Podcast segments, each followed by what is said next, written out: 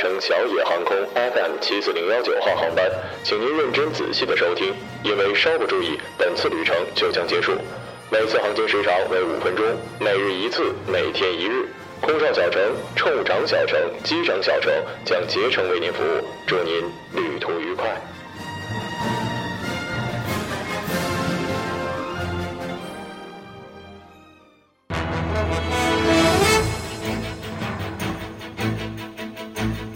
各位听众，晚上好，晚上好。今天是二零一五年十二月十四号，星期一，农历的十一月初四。欢迎收听日节目。今天的节目主要内容有。点映两日，票房破亿。教授，你到底干了啥？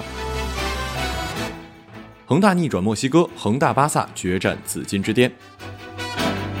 南京大屠杀申遗，日本，你丫闭嘴！韩国最美身材女明星狗哥开心了。师傅继《夏洛特烦恼》之后最真心的推荐。下面请听详细内容。大王叫我来。巡山。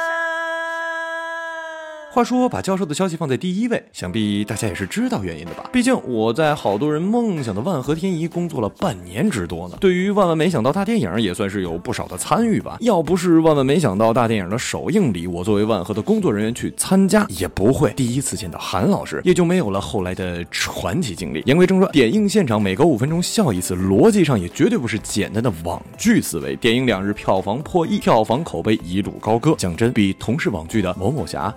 好看很多哟。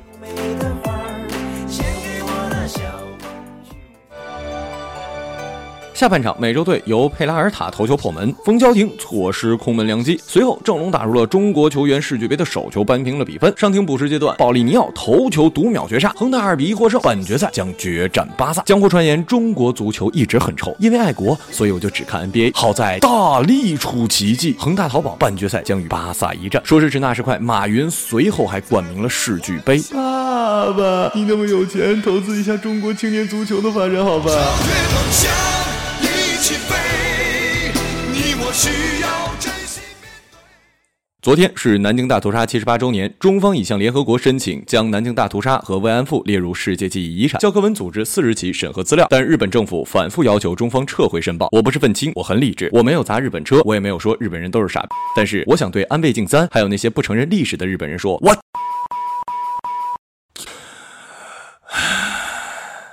又到年底，韩国各大评选大赏也在火热的展开。近日，某亚洲传媒机构和韩国专业减肥医院（话说为毛是减肥医院）举办了最美身材的韩国女艺人调查，并公布了结果。作为 Running Man 的唯一女性，宋智孝以百分之三十八点二的支持率拔得头筹，超过第二名全智贤七个百分点。我作为 Running Man 的铁粉，超爱萌笑。不过讲真的啊，看来任何的评选都要看人气，人气高，什么评选你压都第一。比如刘大神，这下狗哥应该开心了吧？嘿嘿，祝你们早生贵子。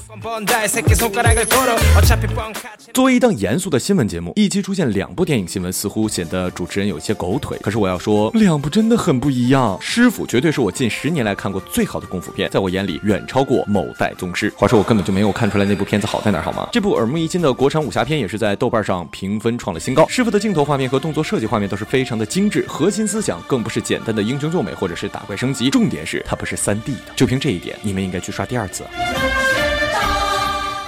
今日人物罗玉凤看到电信取消长漫费，不禁让我感慨时代变了。时间真可怕，能吞噬一切。眼看又到年底了，这么算下来，在美国已经四年了。眼看就要到春节了，今年依旧不能回家，只能打电话和他们问候了。有时总感觉亏欠他们，很想念他们。小的时候，我的父母就离异，我和我的母亲还有继父生活在一起，这样的日子不太好过。十六岁那年，我初中毕业，母亲问我是读高中还是读师范，我说读师范吧，师范的学费便宜一些。这样的答案也是母亲想要的，毕竟家里的情况摆在那儿，我的心里也是有数的。最后因为学校的英文专业已经满了，所以只能选择了中文专业。学校和专业的不顺心使我在学校里非常的孤僻，除了看书之外，我基本上不愿意跟师范的。同校生交往，我觉得他们不可能理解我。我能有今天的知名度，不得不承认是靠炒作出名的。但是我从来没有害过谁，我也没有少交过一分的税钱，现在也是靠自己的劳动挣钱。这一路来有很多的嘲笑与骂声，不过我都不在乎。最近看到中国电信新四 G 套餐全国取消了长办费，想起了几年前的经历。起初在上海连新手机都买不起，还用二手的。现在强势的运营商已经降低了资费，真是时代变了。